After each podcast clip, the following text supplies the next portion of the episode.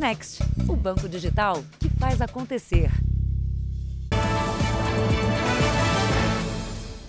Olá, boa noite. Boa noite. Quem chega ao Brasil pelo maior aeroporto da América Latina encontra dificuldades para seguir viagem.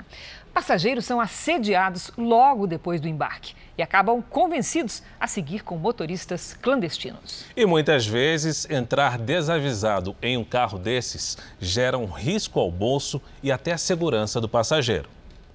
Eles ficam espalhados pelo maior aeroporto do país. Quem desembarca logo dá de cara com eles. São chamados arrastadores, motoristas clandestinos que se aproximam dos passageiros e oferecem corridas a preços supostamente mais baixos do que os dos táxis. Mesmo com avisos sonoros e placas para que o passageiro não utilize o transporte clandestino, lá estão eles, Segundo este diretor de uma cooperativa de táxi que atua no aeroporto, os preços baixos não passam de golpes para enganar os clientes, porque apesar de anunciar corridas por aplicativos, eles não estão vinculados a nenhuma empresa. Esse pessoal começa a oferecer né, indistintamente com valores mentirosos, menores, né, alegando que eles podem oferecer este mesma corrida, esta corrida, com valor muito inferior. E o que não é verdade, né, porque eles cobram valores, infelizmente, para o usuário, maiores do que o nosso preço. Em horários de maior movimento de chegada de voos, o número de motoristas clandestinos também aumenta. Às vezes 25, às vezes 30 deles ficam por aqui, na área do desembarque, assediando os passageiros e ameaçando os funcionários das empresas de táxis regulares. Nestas imagens em tempo real, ele aponta os homens que ficam abordando os viajantes todos os dias. Logo que a gente está saindo né, do aeroporto, eles já abordam a gente, né, perguntando se a gente quer, quer táxi, né? mas todas as vezes eu recusei. Este homem trabalha numa dessas empresas e já foi ameaçado. Ele não quer se identificar porque tem medo de represálias. Está muito ruim de se trabalhar. Já tem funcionário nosso que foi agredido por eles. Uma vez o, o, o arrastador foi até o balcão, né? Se um passageiro, eu fui lá e falei não, que o passageiro está lá. Aí ele começou a me xingar, me ameaçar, falou que ele era ladrão e que fazia parte de, de uma facção aí nós tentamos contato com a concessionária que administra o aeroporto desde a semana passada, mas até agora não tivemos resposta. Tá. A titular da Delegacia de Atendimento ao Turista, que fica no né? aeroporto, afirma que nenhum motorista ou funcionário da cooperativa de táxi prestou queixa por agressão ou ameaça por parte dos clandestinos. Ela diz ainda que quem se sentir lesado deve fazer um boletim de ocorrência, mas, acima de tudo, pede para o passageiro utilizar o transporte legal, seja nas empresas ou pelos aplicativos. Nunca peguem esses, essas pessoas que estão nos saguões ou na área externa oferecendo o transporte, porque aí ele se sujeita a pagar um valor que não é o combinado e nem está caracterizado ali no, no aplicativo, né? A polícia investiga a morte de um jovem de 27 anos no centro do Rio de Janeiro. Ele estava prestes a apresentar o trabalho de conclusão de curso em Direito. Foi ferido com golpes de faca quando voltava de uma festa. Em cada abraço, um gesto para aliviar a dor. Foi a maneira que os amigos encontraram para se despedir de Vitor Stephen Coelho Pereira. Uma figura afável, gentil, tranquila um pacificador, nós costumamos dizer na universidade. A vida foi interrompida na madrugada do último sábado. O jovem de 27 anos havia acabado de sair de uma festa no centro do Rio. Ele estava próximo dessa praça quando teria sido atacado por criminosos. Essa região no centro do Rio concentra vários prédios públicos ligados à segurança. Entre eles, um quartel do Corpo de Bombeiros, o Comando Militar do Leste e a Secretaria Estadual de Segurança sem contar uma das maiores emergências do Rio, o Hospital Souza Guiar, e a sede do Tribunal de Contas do Estado. Vitor foi ferido a golpes de faca e teve celular e documentos roubados.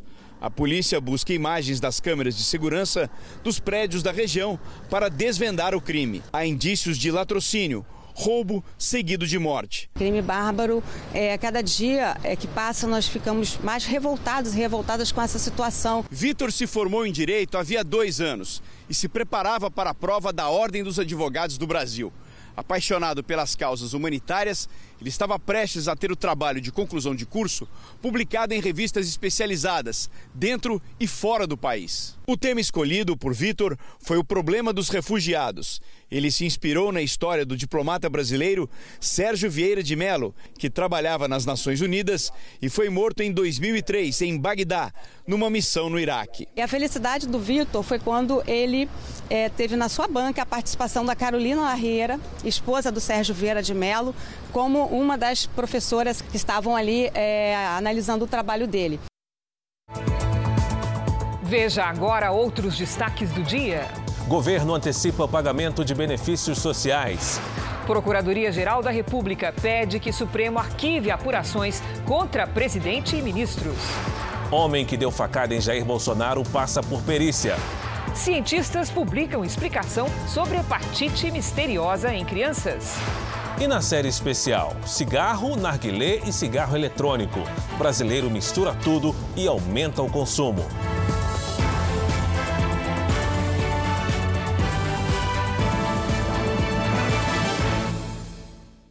Oferecimento: Bradesco. Entre nós, você vem primeiro.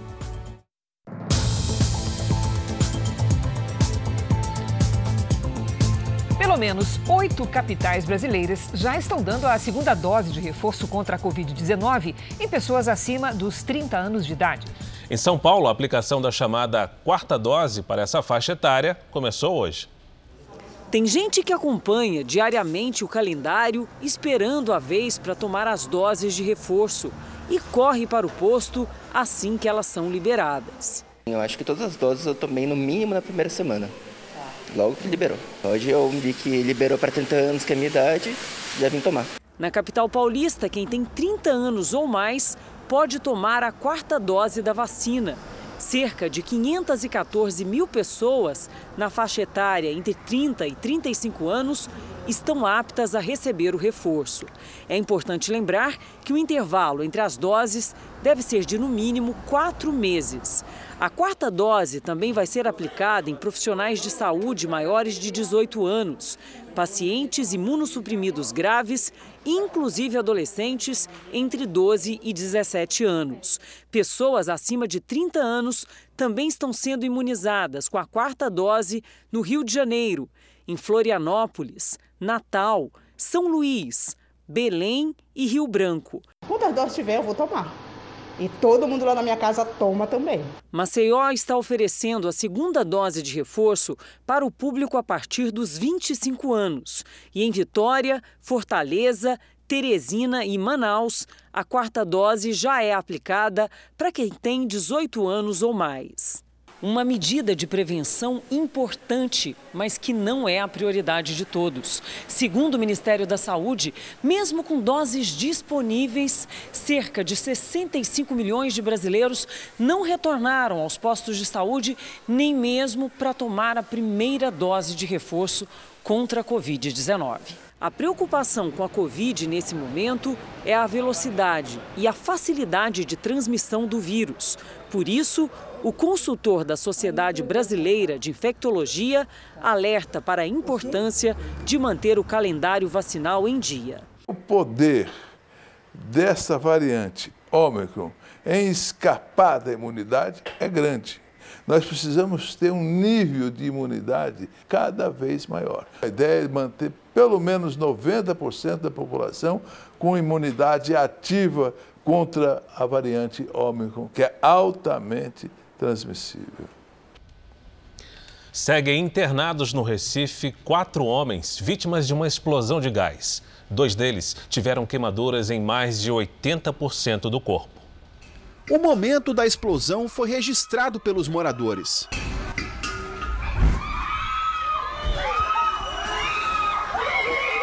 Foi cena de terror. Foi muito muito apavorador para todo mundo. O fogo destruiu a lanchonete. O local estava fechado quando as chamas começaram no domingo à tarde. O dono do estabelecimento e outros moradores tentaram controlar o incêndio. A preocupação era em retirar os quatro botijões de gás quando houve a explosão.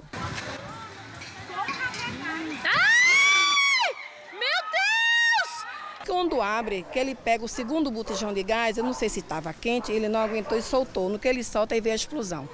Isso, todo mundo corre para aquele desespero, todo mundo correu para aqui e eu ainda senti a quentura que o fogo chegou até aqui. As quatro vítimas estão neste hospital que é referência no tratamento de queimaduras. De acordo com a equipe médica, duas vítimas tiveram 80% do corpo queimados na explosão. Esses pacientes são os que mais nos preocupam, porque a extensão é grande e a idade é mais avançada. Em abril, um vazamento de botijão de gás de cozinha causou uma explosão em Vila Velha, no Espírito Santo. Três pessoas da mesma família morreram. Na última semana, o helicóptero da Record TV em São Paulo flagrou o corpo de bombeiros combatendo um princípio de incêndio. Um cano de gás encanado foi perfurado numa obra. Ninguém ficou ferido.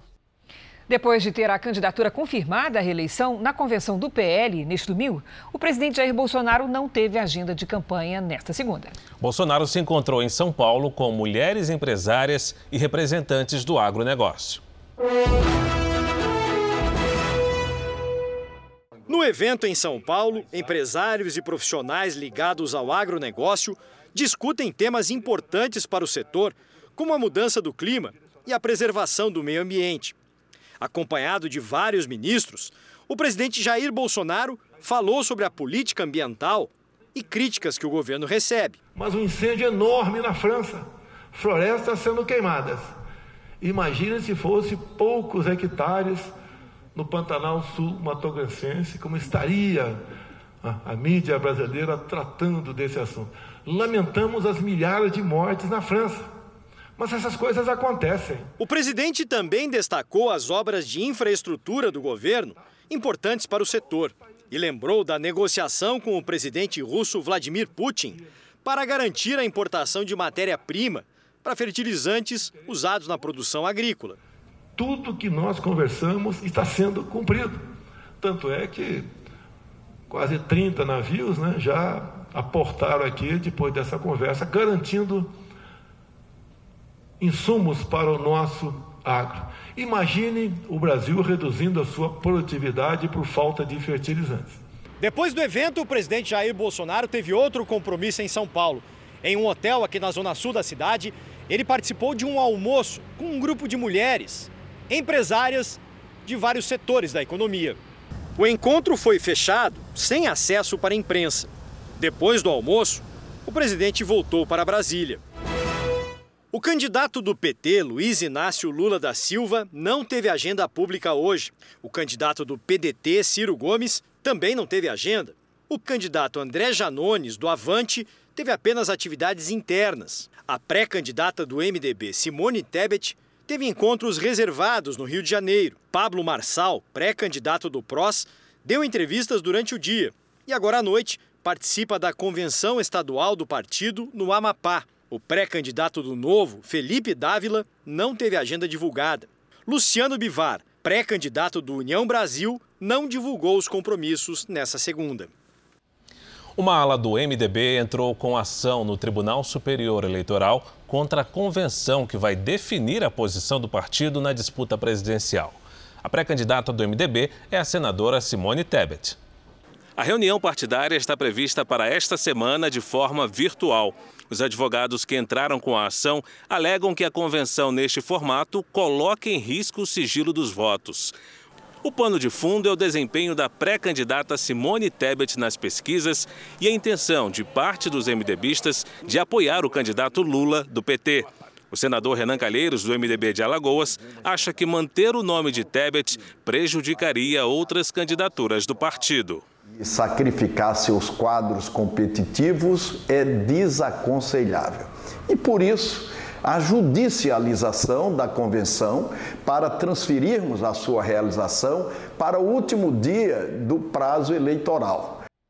O Diretório Nacional do MDB divulgou nota em que afirma estar seguro sobre a convenção virtual, que tem previsão do Tribunal Superior Eleitoral e já foi usada em vários estados. A pré-candidata Simone Tebet ainda não se pronunciou. Agora a aviação. Um gigante dos ares está no Brasil. O avião Beluga, que tem esse nome por causa da aparência que lembra uma baleia, chamou a atenção no interior de São Paulo. Centenas de pessoas acompanharam o pouso do Beluga no aeroporto de Viracopos, em Campinas, no interior paulista. O cargueiro trouxe um helicóptero de luxo para uma exposição. A aeronave é uma das maiores do mundo. São 56 metros de comprimento, 44 de envergadura e capacidade de 40 toneladas de carga. O nome faz referência à espécie de baleia beluga, que tem a cabeça num formato parecido ao da fuselagem do avião. É a primeira vez que a aeronave vem à América Latina. Ontem, o Beluga também chamou atenção na escala que fez em Fortaleza. A Rússia admitiu pela primeira vez que um dos objetivos na guerra é derrubar o governo ucraniano. A declaração foi feita pelo ministro das Relações Exteriores russo, Sergei Lavrov, numa reunião da Liga Árabe no Egito. A fala ocorreu no mesmo dia em que a invasão da Ucrânia completou cinco meses. Nós vamos ajudar o povo ucraniano a se livrar deste regime que é antipopular e anti-histórico, afirmou Lavrov. Desde o começo da guerra, a Rússia sempre negou a intenção em derrubar o governo de Volodymyr Zelensky. Em resposta, o presidente ucraniano disse que o país não será intimidado. O chanceler russo reafirmou o compromisso com o acordo para retomar a exportação de grãos. O primeiro carregamento deve deixar a Ucrânia na quarta-feira. Veja a seguir. Governo antecipa o calendário de pagamento do Auxílio Brasil. Caminhoneiros vão receber R$ mil reais em agosto. E na série especial, o retrocesso no combate ao tabagismo no país. Um em cada três fumantes aumentou o consumo.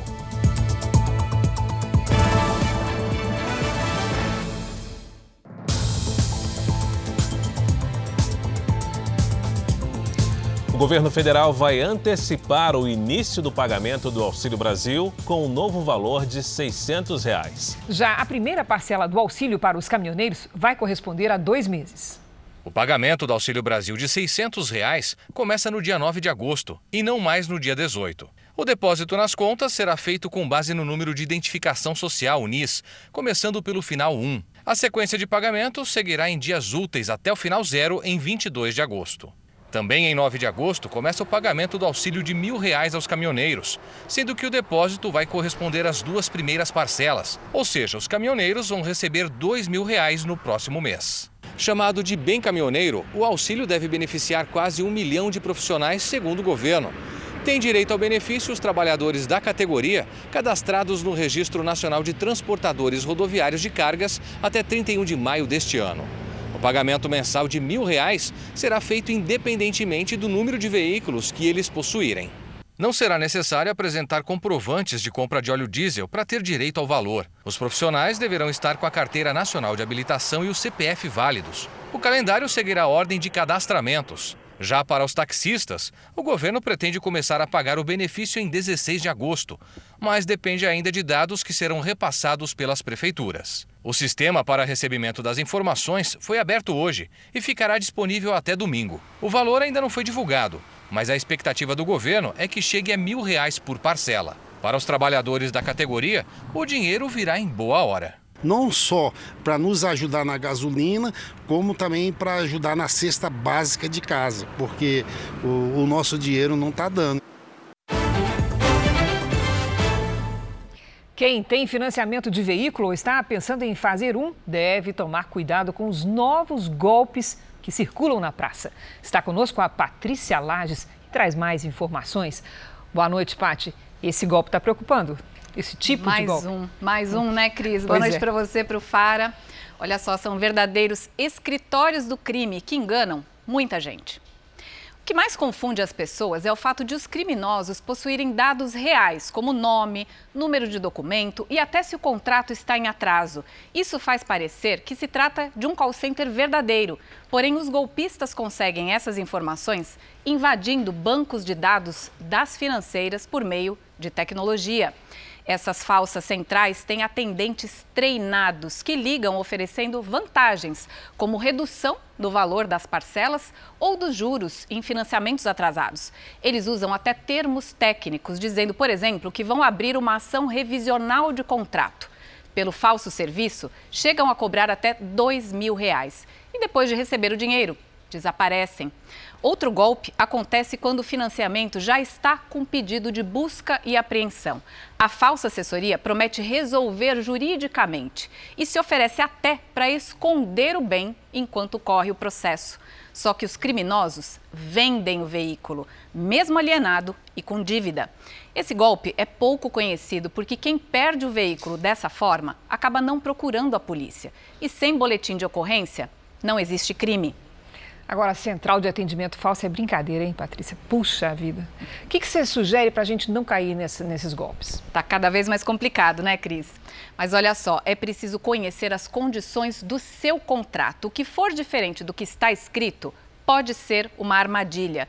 E nunca negocie por meio de ligações recebidas. Entre em contato sempre pelos canais oficiais das empresas. E a vítima deve denunciar para que a polícia tome providências e alerte a população. Cris, para. Obrigada, Patrícia.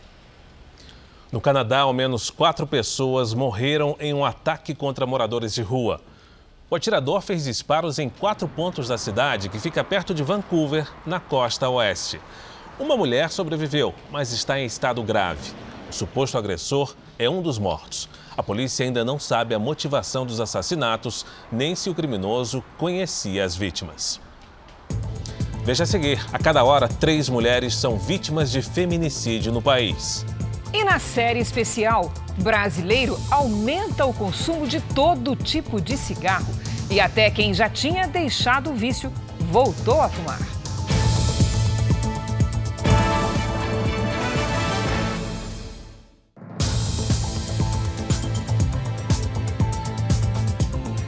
Cada hora, pelo menos três mulheres são vítimas de feminicídio no Brasil.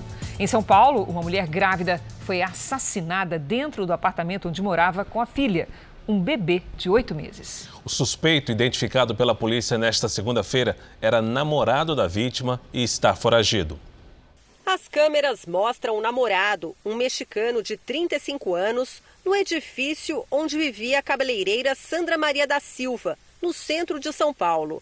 Daniel Ospina Garcia sai carregando algumas sacolas. Segundo a polícia, ele foi a última pessoa a entrar no apartamento da vítima, que tinha 34 anos e foi morta com golpes de faca.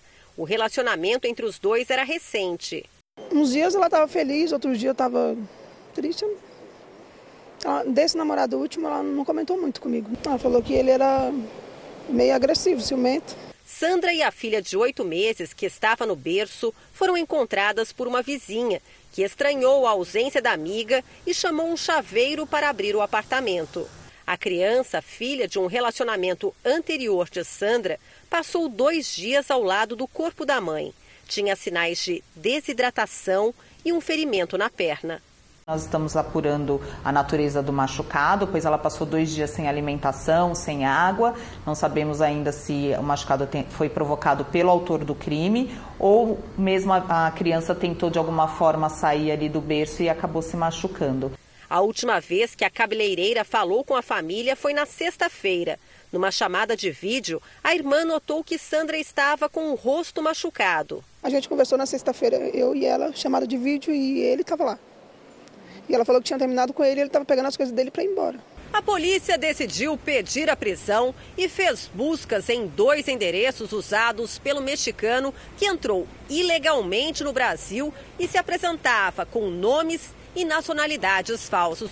Ele também já tinha sido preso por furto e tráfico de drogas e estava em processo de expulsão do país. Ele entrou na conta dela e ele apagou diversos conteúdos, conteúdos que pudessem ajudar, inclusive, a polícia a rastrear nas redes sociais. Fotos que de repente é, pudesse colocar ele em algum lugar, pudesse revelar o local onde ele mora, o local onde ele trabalha. No primeiro semestre deste ano, 75 mulheres morreram vítimas de feminicídio no estado de São Paulo. Em Pirassununga, no interior do estado, a polícia usou um drone para localizar um suspeito de matar a namorada. Ele pulou num rio da região para tentar fugir a nado dos policiais. O Elton Francisco de Oliveira acabou se entregando e confessou ter matado Graziele Lima de Almeida com golpes de faca. O casal se relacionava havia 12 anos. Uma festa terminou com três pessoas baleadas no Rio de Janeiro. Os disparos foram feitos por um homem que não era convidado e que discutiu com os moradores. Era para ser um dia de festa, mas a comemoração terminou em menos de uma hora. O homem que aparece no vídeo fugiu depois de balear três pessoas. Estava sentado aqui na frente do portão. Só senti depois que eu fui olhar que estava sangrando muito, que eu senti queimar o braço e tudo mais. Os moradores contaram que o atirador chegou aqui na rua exigindo uma mesa para participar da festa. Ele foi informado que todos tinham contribuído com uma quantia em dinheiro para que o evento pudesse acontecer. Mas ele não se conformou. Voltou no carro, pegou uma arma e atirou várias vezes. Ainda dá para ver as marcas dos tiros aqui, ó, no muro desta casa e também aqui no portão desta outra, ó. Era muito idoso, era muita criança. Teve gente que virou o pé, que quebrou o pé, que se ralou. Eu mesma tô machucada porque eu caí no chão porque o desespero foi total. Entre os feridos, o caso mais grave é do músico Luciano Costa, de 41 anos. Ele levou quatro tiros, passou por uma cirurgia e está internado neste hospital com quadro de saúde estável. Na hora foi de abraçar minha esposa, entregar minha filha na mão dela e tentar correr para poder ajudar. Quer dizer, ele poderia ter tirado a vida de um pai de família, de várias pessoas. O homem que atirou seria um morador da região, identificado apenas como Parazão. Ele não tinha sido convidado para a festa. A Polícia Civil procura pelo suspeito, que ainda não foi encontrado. A gente espera a justiça, que a polícia investigue, que a polícia pegue ele, para a gente poder ficar em paz. Na Bahia, uma família recebeu o rim de um parente em um saco plástico com a orientação de realizar um exame que não poderia ser feito no hospital. O rim passou o fim de semana na casa do paciente e, depois da divulgação do caso, foi levado de volta ao hospital. O marido de Andresa, o motoboy Jefferson Bispo, de 21 anos, foi baleado enquanto trabalhava. Quando ela foi visitá-lo depois da cirurgia, tomou um susto ao receber um saco plástico da médica neste hospital estadual da região metropolitana de Salvador. Eu nunca esperava um hospital dar o órgão na mão de uma pessoa, ainda mais dentro de um saco plástico. Eu saí aqui em choque com o saco na mão, sem saber o que fazer. A cirurgia foi bem sucedida, mas como um dos rins foi atingido pelo disparo, precisou ser removido. Além do rim do marido em um saco de formol, Andresa recebeu apenas uma lista com os telefones das unidades de saúde, onde ela deveria agendar uma biópsia pelo SUS. Um procedimento que, segundo o hospital, seria padrão após a retirada de um órgão. Desesperada, Andresa levou o saco para casa e colocou na geladeira. Mas o caso ganhou repercussão e o hospital voltou atrás. Hoje, a família devolveu o rim à unidade para a realização do exame. O Conselho Regional de Medicina da Bahia considerou a prática precária e constrangedora. A família vai acionar a justiça por danos morais. Vamos acionar, vamos buscar e acionar o Estado, para que o Estado sim venha a ser responsabilizado pelo procedimento que foi feito. A Secretaria de Saúde da Bahia diz que houve uma falha no atendimento e que o procedimento já foi corrigido. Adélio Bispo de Oliveira, o homem que deu a facada em Jair Bolsonaro na campanha eleitoral de 2018, passou hoje por uma nova perícia médica. A depender do resultado, Adélio pode até ser libertado. Peritos vieram ao Presídio Federal de Campo Grande, onde Adélio permanece desde setembro de 2018 e vem recebendo tratamento psiquiátrico. Ele passou por diversos exames clínicos para uma nova avaliação da Justiça. O resultado deverá ser determinante na permanência ou não dele no Presídio Federal. A perícia começou às nove da manhã e terminou logo após o almoço. Participaram da avaliação três médicos psiquiatras e também o juiz federal Luiz Augusto Yamazaki, daqui de Mato Grosso do Sul. O laudo sobre o atual estado mental de Adélio Bispo deverá ficar pronto e anexado aos demais exames dentro de um prazo máximo de 30 dias. Se a justiça for convencida pelos peritos que Adélio não representa ameaça, ele poderá até ganhar a liberdade. Em 2019, ele foi diagnosticado com transtorno delirante permanente e considerado inimputável. Isso quer dizer que ele não poderia ser punido criminalmente, mas pelo risco que oferecia, também não poderia ser libertado. Foi Adélio quem deu a facada em Jair Bolsonaro durante a campanha eleitoral para presidente no dia 6 de setembro de 2018. A Polícia Federal abriu dois inquéritos sobre o caso. No primeiro, concluiu que Adélio agiu por motivação política, mas sofria de distúrbio mental. No segundo, a investigação foi para saber se havia um mandante. O inquérito chegou à conclusão de que não houve. A investigação foi reaberta no ano passado para apurar o financiamento da defesa de Adélio e ainda está em curso. A Justiça de São Paulo nega pedido de prisão domiciliar de Roger Abdelmaci. O ex-médico foi condenado a mais de 180 anos de prisão pelo estupro de 37 pacientes. Os crimes eram praticados na clínica de fertilização que ele possuía, na época uma das mais famosas do país. Abdelmaci está preso desde 2014 após ter sido encontrado no Paraguai. Esse é um dos destaques do nosso portal R7. Para ler essas e outras notícias, basta acessar r7.com. Em Brasília, o Ministério da Economia acredita que as contas do governo podem terminar 2022 no azul pela primeira vez em oito anos. A equipe econômica acha que neste ano o governo terá superávit primário, o que significa que a arrecadação deve ser maior do que a despesa. Hoje, a previsão ainda é que o ano terminará no vermelho, com um déficit de cerca de 60 bilhões de reais. O otimismo vem do aumento nas arrecadações, verificado mês a mês. De certa forma, está diminuindo a nossa nosso receio de que esse ano a gente não tenha um superávit. Acho que a gente está caminhando sim para um superávit, o primeiro superávit do governo central após oito anos. Apesar da expectativa de números positivos, os ministérios vão sofrer um corte de quase 7 bilhões de reais no orçamento. As pastas da educação e da saúde devem ser as mais atingidas. Segundo o Ministério da Economia, a proposta de orçamento para o ano que vem não prevê pagamento de 600 reais no Auxílio Brasil, mas de 400 reais. O presidente Jair Bolsonaro prometeu neste domingo que o novo valor será mantido no próximo ano. A oposição também já se articula no Congresso para tentar votar após as eleições uma proposta que permita que o Auxílio Brasil continue sendo pago integralmente no ano que vem, assim como os outros benefícios que foram aprovados, como Vale Gás e auxílios para caminhoneiros e taxistas. A equipe econômica calcula que para manter apenas os 600 reais do Auxílio Brasil, seriam gastos entre 50 e 60 bilhões de reais por ano. Eleições 2022. O atual governador Ibanês Rocha lidera a corrida eleitoral no Distrito Federal. É o que mostram os dois cenários da pesquisa do Instituto Real Time Big Data, contratada pela Record TV e divulgada hoje.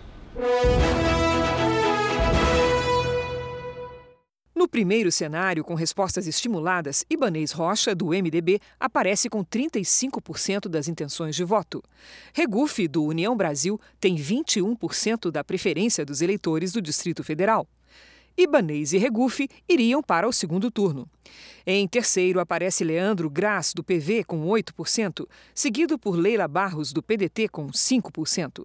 Isalci Lucas, do PSDB, tem 3%. Rafael Parente, do PSB, 2%. Queca Bagno, do PSOL, e professor Robson, do PSTU, tem 1%. Brancos e nulos somam 13%. 11% não souberam ou não responderam. O segundo cenário tem um número menor de candidatos. Ibanês Rocha aparece com 36% e Regufe com 22%, também disputam o segundo turno. Depois aparecem Leandro Graz, com 9%, Leila Barros, com 6% e Queca Bagno, com 1%. 14% disseram que vão votar branco ou nulo. Os que não souberam ou não responderam somam 12%.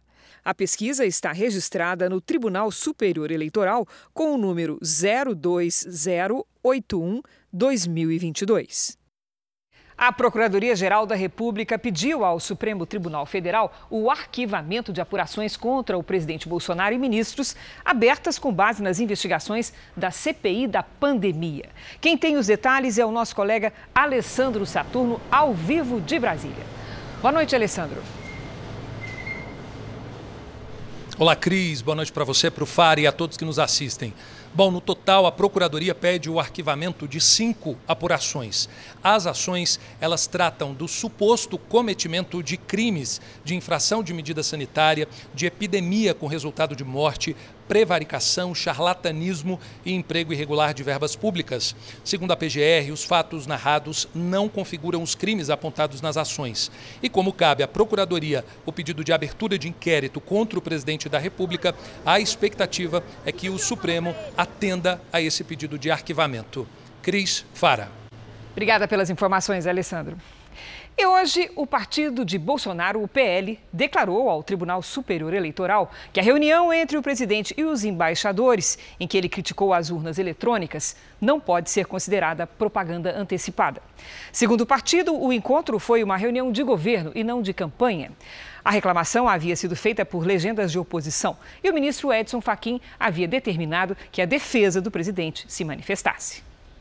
Mais de mil pessoas já morreram tentando entrar nos Estados Unidos a partir do México apenas durante o governo Biden. Seja em uma caminhada arriscada por dias no meio do deserto escaldante ou se lançando do gigantesco muro erguido na fronteira. Nunca houve tantas pessoas tentando cruzar ilegalmente as fronteiras do México com os Estados Unidos. O recorde é histórico só este ano foram mais de 1 milhão e 700 mil pessoas. Consequentemente, o número de mortes na travessia também é o maior já registrado, segundo a Agência das Nações Unidas para as Migrações. Do início do governo Biden, em 2021, para cá, mais de mil pessoas perderam a vida. Desespero que leva famílias inteiras a embarcarem em caminhões como que foi abandonado no mês passado em San Antônio, no Texas. 53 imigrantes, entre adultos e crianças, morreram sufocados pelo calor e a desidratação. O muro tem a altura de um prédio como aquele, de três andares. Hospitais americanos registraram até cinco vezes mais pacientes com fraturas causadas por quedas. Infelizmente, muitos não sobrevivem. Esse chefe de patrulha alerta que o problema não é apenas o muro. O terreno montanhoso e os rios na fronteira também podem causar mortes durante a travessia. A crise imigratória é um tema complexo e o presidente Biden enfrenta dificuldades no Congresso para aprovar uma reforma da legislação. A proposta do democrata inclui a cidadania para mais de 10 milhões de imigrantes ilegais os críticos alegam que a medida pode incentivar novas caravanas vindas da América Latina. Manifestantes bloqueiam a fronteira entre o Brasil e a Bolívia em Mato Grosso do Sul. Protesta contra a decisão do governo boliviano de adiar a realização do censo demográfico para 2024. A fronteira segue completamente fechada para a entrada e saída de veículos. Os manifestantes querem uma reunião com o governo da Bolívia para discutir o assunto. Nos Estados Unidos, um incêndio florestal próximo a um parque nacional está fora de controle. O local é conhecido por abrigar árvores gigantes e milenares. Cerca de 2 mil bombeiros atuam no combate às chamas. O terreno íngreme e tempo quente e seco dificultam o trabalho dos agentes. Aeronaves são usadas para diminuir os focos. Uma área equivalente a quase 6 mil campos de futebol já foi devastada nos últimos três dias. O incêndio já é um dos maiores do ano no estado da Califórnia. Cerca de 3 mil moradores estão desabrigados. E aqui no Brasil, as altas temperaturas também aumentam o risco de queimadas. Só este ano já foram mais de 30 mil. Vamos conversar com a Lidiane Sayuri para saber se há alguma mudança à vista. Boa noite, Lid. Essa seca está complicando, hein? Tá complicada sim, Cris. Boa noite para você, para o Fara, para todos que nos acompanham. Olha, tem mudança para o centro-sul, uma chuvinha prevista, mas só para o fim da semana, o que vai aliviar um pouco a situação. Por enquanto, ainda temos poucas nuvens. Mais da metade dos focos de incêndio estão no Cerrado, que aparece aqui em vermelho no mapa. A terça-feira será mais um dia de muito sol entre o sul e o interior do Nordeste, no Centro-Oeste e na maior parte da região Norte. A umidade fica abaixo dos 20% e o risco de queimadas permanece alto. No extremo norte e no litoral do Nordeste, previsão de chuva passageira. Em Porto Alegre, chance de nevoeiro logo cedo, com máxima de 26 graus à tarde. No Rio de Janeiro, faz 30. Em Campo Grande, em Porto Velho, 33. No Recife, 29 e até 35 em Palmas. Em São Paulo, tempo bastante seco até quinta. Na sexta, devemos ter aquela chuvinha. Nesta terça, máxima de 27 graus. E o José Ronaldo abre as participações do Tempo Delivery. Ele é da cidade de Coração de Maria, na Bahia, Lidiane. Opa, Fara, vamos para lá.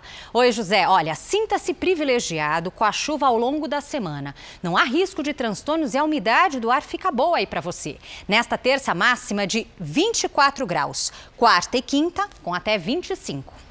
O Lucarelli quer saber como é que fica a umidade do ar em São João da Barra, no interior paulista. Opa, Lucarelli, seguinte, uma dica tenha uma garrafinha de água por perto, porque a umidade do ar fica abaixo dos 30% até quinta-feira. Na sexta, melhora.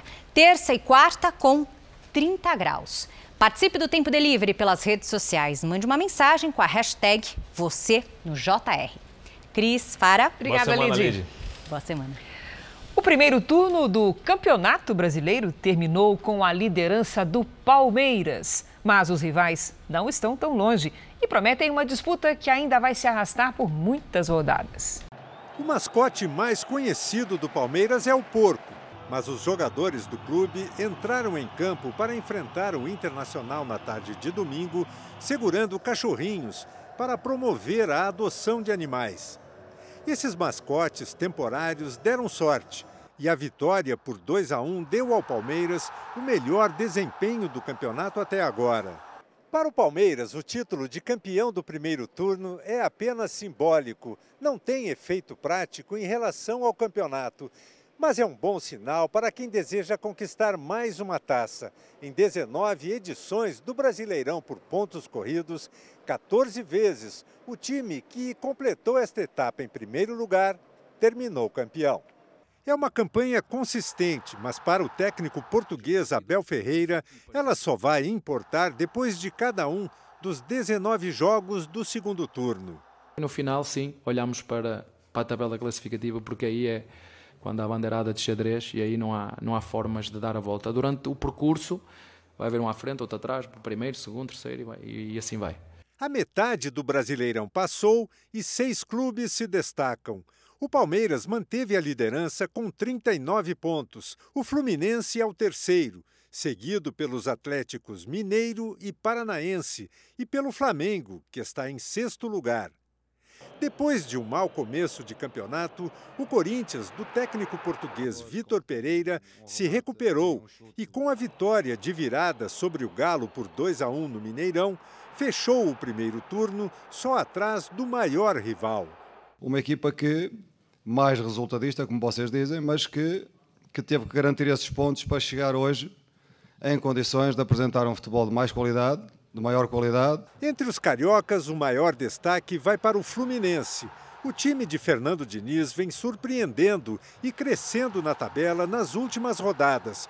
Fechou o primeiro turno na frente do Galo, o atual campeão.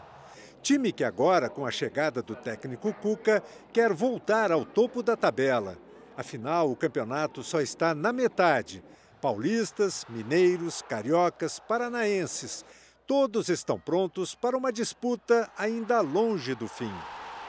Pesquisadores do Reino Unido acreditam ter identificado a causa da grave hepatite desenvolvida por crianças em todo o mundo.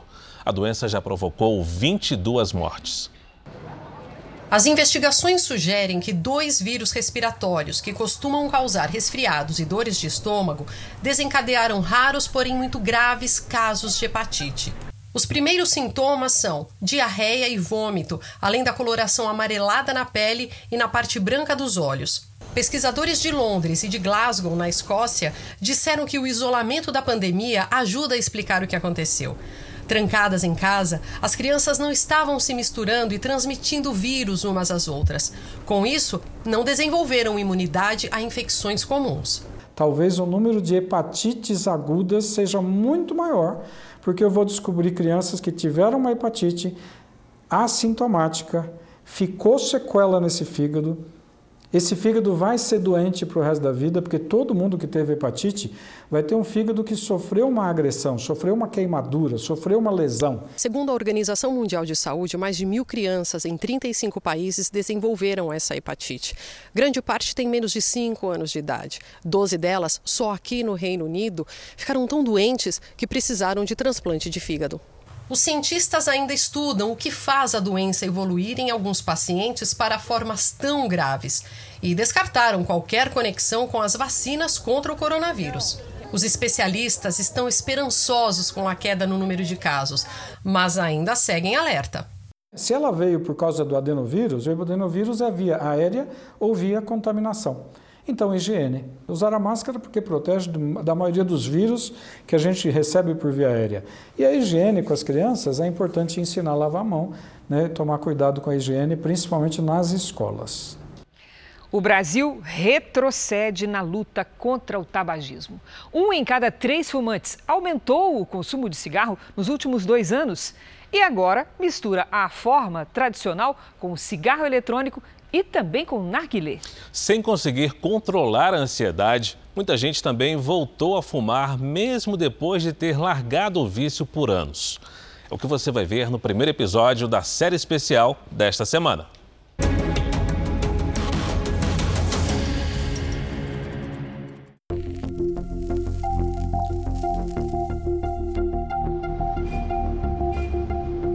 Eles são proibidos em locais fechados de todo o país. Em algumas regiões, como São Paulo, foram banidos até de parques públicos. Todas as restrições impostas aos fumantes nas últimas décadas têm um único objetivo: combater o tabagismo. Doença que todos os anos mata mais de 8 milhões de pessoas no mundo. Com inúmeras campanhas e mudanças na legislação, o Brasil viu o consumo de cigarros despencar mais de 60% em 30 anos e depois chegar ao menor nível em 2016. Parecia que ia tudo bem. Até que veio a pandemia e, com ela, muitos efeitos no emocional dos brasileiros. Um estudo feito pela Fiocruz mostra que 33% dos fumantes aumentaram o número de cigarros consumidos durante a fase de isolamento social. Para Isabela, de 28 anos, o fumo foi como uma válvula de escape quando ela não podia sair de casa por causa da pandemia. Às vezes tinha os problemas aqui em casa, com a pandemia, né? É, a queda de vendas minha caiu, do meu marido também foi ficando, as coisas foi ficando difícil. Então, eu, o meu modo de descontar a raiva era no cigarro ou no avap. Vape são cigarros eletrônicos. A história da comerciante com o tabaco é antiga. Começou aos 16 anos com o narguile ou narguilé, dispositivo que é muito usado pelos jovens para fumar. Eu gostava muito. Às vezes, quando eu fumava, que alguém falava, vai, fuma logo, passa a mangueira pra mim. E ela falava, calma, acabei de pegar. Eu falei, ah, mas vai que eu quero fumar, não conversa com a mangueira, não. Hoje em dia diminui muito, mas antigamente, antes de eu ter os meus filhos, eu fumava umas 12 vezes. Por dia? Por dia. O narguilé, uma mistura de tabaco e essência, é aquecida. A fumaça passa por um filtro e então é aspirada pelo fumante por meio de uma mangueira. É por causa do filtro que muita gente acredita que ele não faça tão mal à saúde. Mas não é nada disso. Uma sessão de narguilé chega a durar até uma hora e vinte minutos. Segundo o Instituto Nacional do Câncer, é o mesmo que ficar exposto aos componentes tóxicos presentes na fumaça de cerca de 100 cigarros. A Isabela não se contentou em ser a única fumante da casa e convenceu o marido a começar a fumar também. Logo Saulo, de 25 anos, que sempre detestou o cigarro.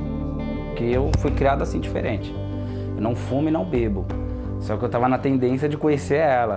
Por causa disso, do narguilé, aí foi que eu fui conhecendo ela. Aí ela foi mostrando para mim, fuma, fui fumando, tossia muito, porque é, é muito forte. Fui fumando até hoje. Gostei. O casal se conheceu há seis anos e tem dois filhos pequenos. Os momentos que passam a sós são quase sempre assim.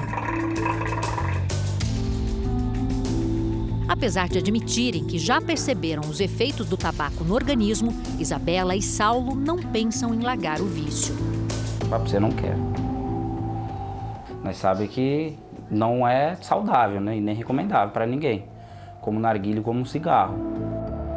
Eu continuo aqui, firme e forte ainda no narguilé. eu esqueço um pouco os meus problemas. Câncer de pulmão está diretamente relacionado a tabagismo. Câncer de cabeça e pescoço também está relacionado ao tabagismo. Quadro inflamatório do cigarro per se, mesmo que não houvesse ali uma mutação direta, ela provoca uma lentificação. O sistema imunológico fica menos efetivo a combater as células potencialmente cancerígenas. Renan conhece bem os efeitos do tabaco. Começou a fumar aos 14 anos e parou após uma forte crise respiratória. Bom, eu comecei a fumar de forma viciada com 14 anos. Que era quando eu ia para as baladinhas e tal, né? Pegar um cigarro de menta. É... Aí depois você sai da balada, acaba ah, vou tomar uma cerveja, vou fazer isso, acaba acompanhando com um cigarro. Aí eu fumei até os meus 19 anos, que foi onde é, eu tive uma crise de falta de ar muito grande. E aí eu falei, eu vou parar. Mas nove anos após largar o vício, ele voltou a fumar.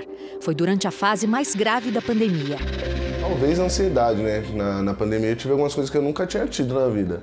Tipo, crise de ansiedade, a, não ver um, uma saída assim para aquela situação. Eu fiquei bem preocupado com a pandemia. Hoje, Renan fuma cerca de 10 cigarros por dia, mas sabe que precisa parar. Por causa da qualidade de vida. É, o sabor da, da comida muda. Uh, o seu desempenho assim para fazer uma caminhada, para jogar futebol, coisa que assim eu sempre gostei, muda bastante. Por falar a verdade, o prazer do cigarro, a saciedade que o cigarro me dá, é, em um ou dois cigarros, o resto é hábito. Estou habituado a fumar. Isso é extremamente perigoso esse raciocínio, porque na verdade você está se expondo a algo que é danoso, mesmo que fosse um cigarro apenas. Você está se permitindo, teu cérebro de certa forma está na zona de conforto e tem ali uma mensagenzinha mandando tudo bem, é apenas 10 cigarros, são apenas 10. O Jornal da Record termina aqui. A edição de hoje na íntegra e também a nossa versão em podcast estão no Play Plus e em todas as nossas plataformas digitais. E à meia-noite e meia tem mais Jornal da Record. Fique agora com a série Todas as Garotas em Mim. E logo em seguida você assiste a Amor Sem Igual. A gente se vê amanhã. Até lá. Uma excelente noite para você.